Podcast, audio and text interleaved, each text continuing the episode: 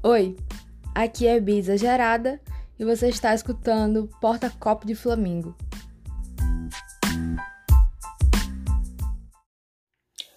Hoje eu queria muito escutar alguém assim, sabe?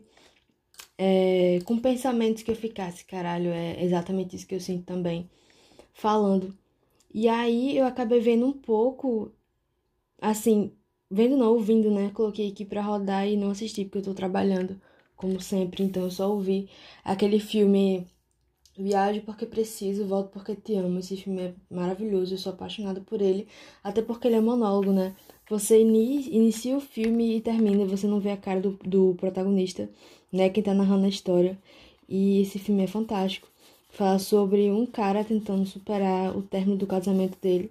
Só que a forma como ele coloca isso e a forma como ele fala da mulher é, assim, bem, bem bem poética, né? Bem profundo. Eu fiquei, caralho, perfeito.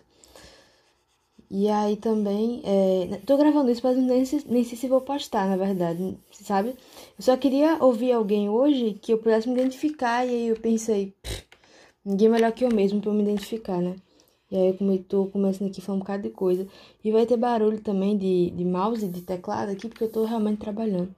Tô terminando um desenho bem longo, tá me dando dor de cabeça que eu não esperava me dar. Ou eu esperava, mas não queria acreditar, né? Enfim, é isso. E aí, eu até pensei em ilustrar, inclusive, um pedaço desse filme, Viagem Porque Preciso, Volto Porque Te Amo, ele é maravilhoso.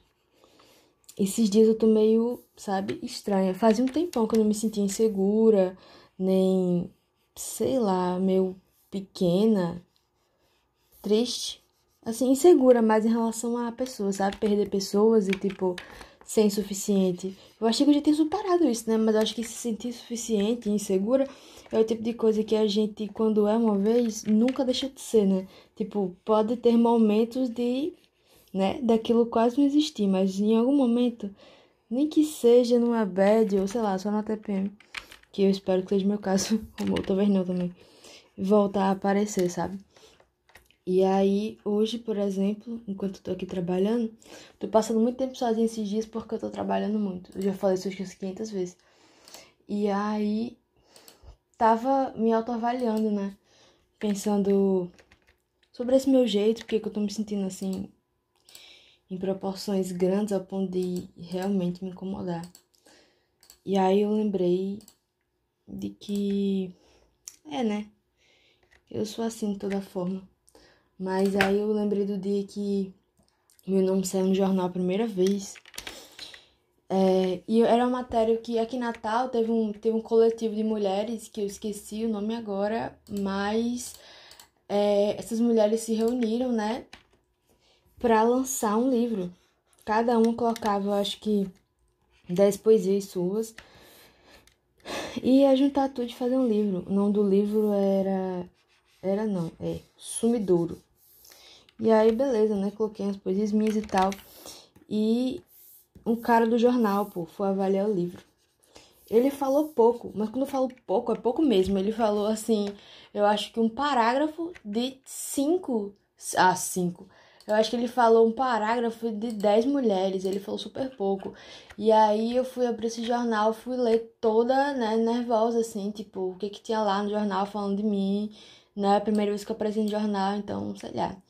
Tava super ansiosa. E aí, quando eu fui ler, primeiro que eu me surpreendi com um pouco ele falou. tipo, só isso, bicho, você tem pra falar. Mas também eu fiquei muito puta pelo que ele falou de mim. Tipo, putaça mesmo.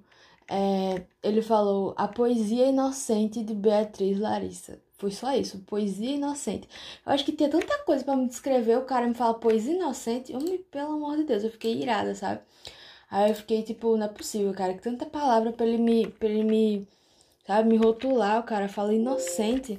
E aí, meio que, eu acho que sem querer eu, eu acabo é, misturando inocente com fraco, irrelevante. Sei lá, quando você imagina uma pessoa inocente, você imagina o quê? Né? Uma pessoa parece que sem maldade e tal. E eu não me vejo assim, entendeu? Pelo contrário. Não, pelo contrário mesmo. Então, assim, Pois inocente foi foda, sabe? Porque eu não quero que ninguém me veja assim e eu não me vejo assim e eu não sou assim, entendeu? Essa coisa assim, sem maldade, inocente e tal. Antigamente eu escrevia muito, muita poesia de amor, mas não era um amor assim maduro, eu acho, que eu escrevo hoje, entendeu? Na verdade, hoje eu acho que eu mais escrevo sobre. Mal escrevo sobre amor, né? Mas naquela época era um amor assim, quase irreal, né? Uma coisa meio platônica, né? Tipo, pelas pessoas. Eu romantizava todas as pessoas que eu gostava. A pessoa podia me tratar como um lixo e eu tava lá romantizando, sabe? Cor do cabelo, enfim, que parecia. E comparava a pessoa com estrela de cinema com a porra toda. E aí é por isso que as pessoas me viam assim, né? Escrito inocente. Aí agora nem escrever, cara, tô escrevendo mais. E o mais doido de tudo é que por mais que eu é, seja uma ilustradora também, além de escritora, ultimamente eu tô escrevendo. Quer dizer, tô ilustrando, inclusive nesse segundo agora, que eu tô gravando isso, mil vezes mais que escrevendo. Só que quem vê assim até pensa que eu gosto mais de desenhar que escrever. Só que isso é totalmente um engano ou mentira. Minha mãe falou: você pode ser uma boa escritora, mas acho que você se encontrou nessa parte aí de desenhar. Só que não, sabe? Não mesmo. Eu sou uma melhor escritora do que uma ilustradora, porque eu acho que escrever é uma coisa que eu nasci com isso. E ilustrar não. Ilustrar foi uma coisa que acabou vindo para mim e eu fiquei: ah, isso aqui é legal, vou tentar estudar mais isso e tentar ser boa. E o estudo para mim, em relação à ilustração, nunca para, né? Eu acho que para mim, para todo artista, é um estudo que é quase sem fim, nunca termina. É, pois é, e eu sou competitiva, né? Eu não quero ser boa nas coisas que eu amo, eu quero ser a melhor. Isso acaba me deixando totalmente louca, né? Então, mas sei lá, quando eu escrevo, eu não quero ser a melhor escritora. Eu me sinto a melhor escritora. Porque para mim eu não quero ah, ser a nova Clarice Lispector. Ah, não sei o quê. Pra mim eu quero ler ali e ver que pronto, eu me encontrei. Era exatamente isso que eu queria ler, entendeu? Então, assim, não tem tanta cobrança em relação a isso de escrever para mim, porque é algo que eu sei que eu não posso forçar, que eu não tenho como forçar, que, sabe? É diferente de vezes eu não queria exatamente desenhar, mas eu fico, poxa, faz tempo que eu não posto nada, poxa, eu queria ser produtiva hoje. E aí eu me sento e alguma coisa acaba saindo ali. É óbvio que é diferente, né, de quando é uma coisa que sai quando eu tô inspiradíssima. Mas enfim, se eu me empurrar, eu consigo desenhar, entendeu? Mas escrever não. Escrever é só quando eu realmente tô sentindo alguma coisa que, tipo, tá precisando sair ali, sabe? E às vezes eu até é, tô sentindo algo, quero escrever, mas quando o sentimento está muito embaralhado, eu não tô com cabeça, eu tô cansada, eu ando muito cansada, eu ando exausta, exausta. Eu acho que assim, mais cansada do que eu, só minha mãe, né? mas eu ando muito cansada. Então, não tenho nem o que escrever, sabe? Eu escrevo muito mais e muito melhor quando eu tô deprimida. E esses dias, assim, é. E esses dias eu não tô tão deprimida, sabe? Acho que eu não tô tendo nem tempo de estar tá deprimida. Eu falei no início do, desse, desse podcast que eu tava deprimida, mas assim, é uma coisa decorrente do cansaço. Não é um, uma, um, uma tristeza com motivo certo, sabe? Sei lá, um abandono, um fim, uma mágoa. Eu não tô sentindo nada disso agora, sabe? Acho que até porque o que vier me de mágoa, de decepção, eu só tô ignorando mesmo, porque eu tô tão ocupado com outras coisas que aí só se a merda for muito grande para me atingir. Por falar nisso, eu tô, tô emendando um assunto no outro porque eu acho que é isso que funciona o podcast. Pelo menos o meu podcast. Eu saio falando um bocado de coisa para ver se no final eu me sinto melhor, eu me escuto e fico, é, exatamente isso que eu tava sentindo aí faz um tempão e finalmente eu botei pra fora. Essa semana minha mãe falou assim: Minha filha, você vive tão presa com tudo. Você se prende para chorar, você se prende para sentir, você se prende, prende raiva, sei lá, você prende tanto que algum dia você vai morrer de um espirro. Eu fiquei, ela falou isso porque eu tava em um momento de surto, assim. Que eu tava muito cansada pra começar esse desenho que eu tô fazendo aqui agora. E esses dias eu, tô me, eu tava me forçando muito a desenhar, por causa de demanda mesmo. Pessoas que já tinham pago os desenhos e eu ia falar, ah, não vou entregar porque eu tô cansada. Não podia falar isso, né? Puta desfeita. Aí eu falei, não, claro que eu vou fazer. Só que aí eu fui, forcei minha cabeça em um nível que eu simplesmente minha cabeça parou de funcionar. Logo para um, um, trabalho super importante, grande, que eu tô fazendo, que é esse aqui agora.